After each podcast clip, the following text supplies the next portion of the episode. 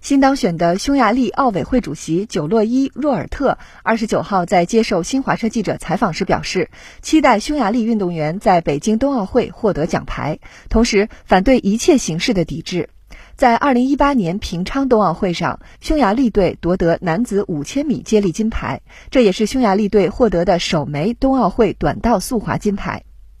久洛伊说：“我们期待匈牙利短道速滑选手在冬奥会上有出色表现，我相信我们会获得奖牌。”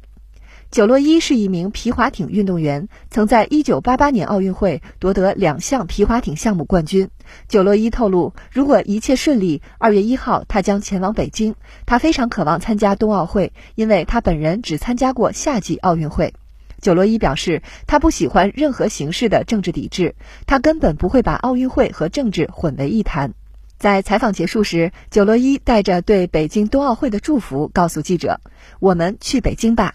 在当天举行的匈牙利奥委会选举大会上，久洛伊在总共四十八张选票中获得三十七票，顺利当选。